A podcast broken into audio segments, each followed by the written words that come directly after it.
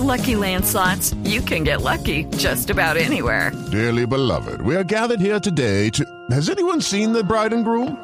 Sorry, sorry, we're here. We were getting lucky in the limo and we lost track of time. No, Lucky Land Casino, with cash prizes that add up quicker than a guest registry. In that case, I pronounce you lucky. Play for free at LuckyLandSlots.com. Daily bonuses are waiting. No purchase necessary. Void were prohibited by law. 18 plus. Terms and conditions apply. See website for details. Doctor Felipe García es magistrado del Consejo Nacional Electoral. Doctor García, buenos días. Néstor, muy buenos días para usted y para todos los oyentes. Doctor García, ¿qué está pasando en este momento con las impugnaciones que presentó anoche el candidato Gustavo Petro? ¿Están en riesgo las elecciones de la semana entrante? No, por supuesto que no, Néstor. Estamos en el proceso de verificación por parte de la magistrada ponente a la que se le asignó el estudio de esas reclamaciones y probablemente hacia finales de la mañana ya se puede reunir la sala para estudiar eh, una a una las conclusiones que presente en su ponencia la magistrada ponente en relación con cada una de las reclamaciones.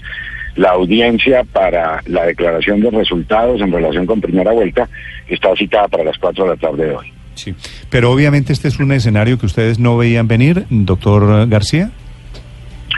Siempre existe esa posibilidad, es una posibilidad que da la ley y, en la, y nosotros hemos sido enfáticos en, en decir que cualquier oportunidad eh, en la que cualquiera de las campañas o los ciudadanos eh, quieran reclamar, pues estamos dispuestos a revisarla. Por supuesto, el periodo de tiempo que existe entre primera y segunda vuelta para efectos del escrutinio de los resultados de primera vuelta es un tiempo muy corto.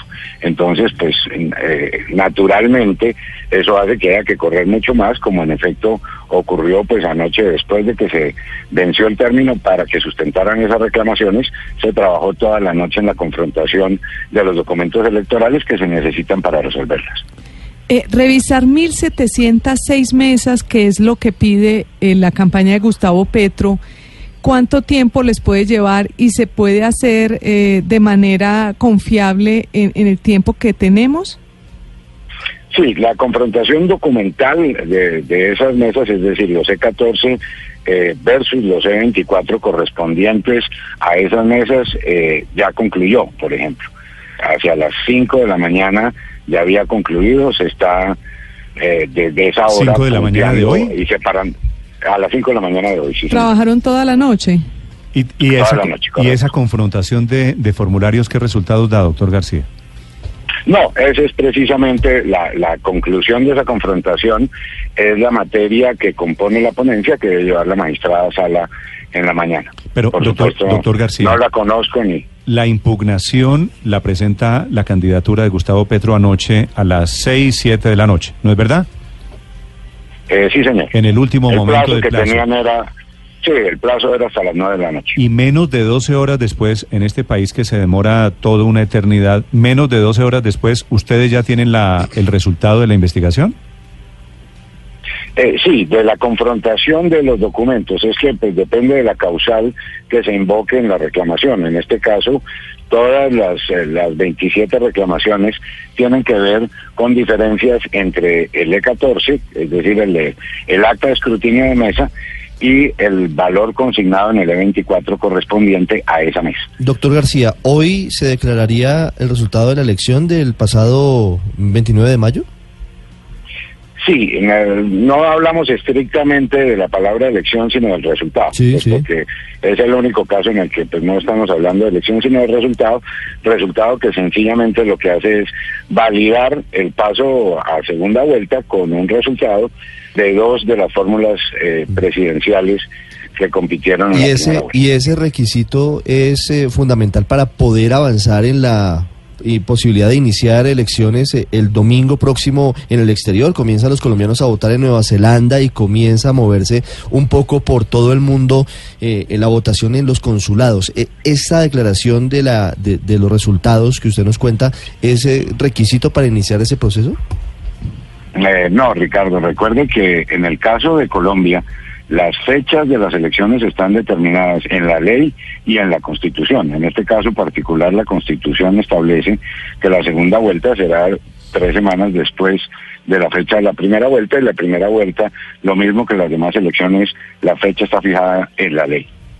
Eh, consejero García, eh, entiendo que las reclamaciones que presentó la campaña de Gustavo Petro tenían, digamos, dos problemas. Uno, que presentaron los C14 de los delegados y no el de los claveros, que es el, como el documento legal. Y el otro es que se lo presentaron ante ustedes, ante el Consejo Nacional Electoral y no ante las delegadas municipales, que es como el trámite debido. ¿Por qué aceptaron ustedes la reclamación sabiendo que se estaba incurriendo en estas dos, digamos, eh, irregularidades? Parte del, del estudio que está haciendo la ponente y que será objeto de la ponencia que le presenta a la sala el día de hoy, eh, incluye también esos elementos.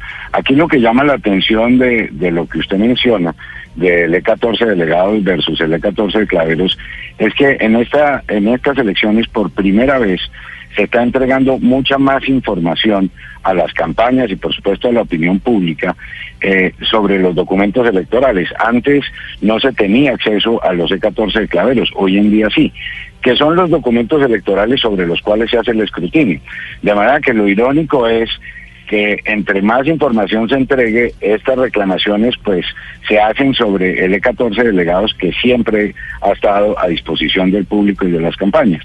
Pero no es, eh, eh, digamos que lo ideal sería que lo hubiesen hecho porque ya lo tienen, que lo hubieran hecho frente al E14 de Claveros y no el de delegados porque en esa labor que tiene que hacer la ponente, pues implica una confrontación del de delegados con el de claveros y adicionalmente con el de 24. Pero esa es, eso sencillamente es, hoy en día hay mucha más información en manos de las campañas y pues que la pueden utilizar para para hacer las reclamaciones que consideren. Doctor García, con el resultado de la confrontación que ustedes hicieron durante la madrugada de hoy, ¿cambian los resultados electorales de Colombia?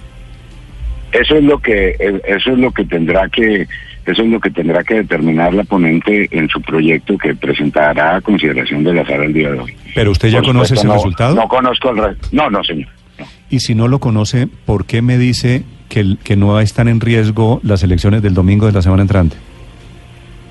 Eh, bueno, en primer lugar por, por varias razones, porque en ningún caso estas reclamaciones cambiarían eh, el, los candidatos que van a segunda vuelta. ¿Por, por qué de no? Entrada, ¿Cómo saben Sencillamente, no? de entrada porque, como lo mencionaron ustedes al principio, estamos hablando de 1.706 mesas que tienen un potencial electoral total de aproximadamente 600 mil ciudadanos o 650 mil ciudadanos. ¿Y de cuánto había sido la diferencia Petro Fajardo? 200 mil. No, pero es que esto es únicamente reclamaciones en relación con la votación de la campaña Petro presidente y la campaña Duque. Pero no hay posibilidades de que revisando estos formularios aparezcan más votos por Fajardo, menos votos por Petro? No, señor. Menos votos por Petro sí, pero más votos por Fajardo no. Aquí lo que se está reclamando en, en, en, en algo así como 500 meses es la votación eh, correspondiente a la campaña de Petro presidente y en el resto a la votación obtenida por la campaña del Centro Democrático. Bueno, no, es que digo, usted me dice más por Fajardo no, pero menos por Petro sí. ¿Qué tal que le quiten a Petro 200 mil votos? No, porque es que lo que está reclamando que el valor consignado en el E24 es superior. Por eso, son, que, son, son 600 mil votos lo que está en juego, ¿no es verdad? No, no es lo que está en juego, es el total del potencial electoral de esas mesas.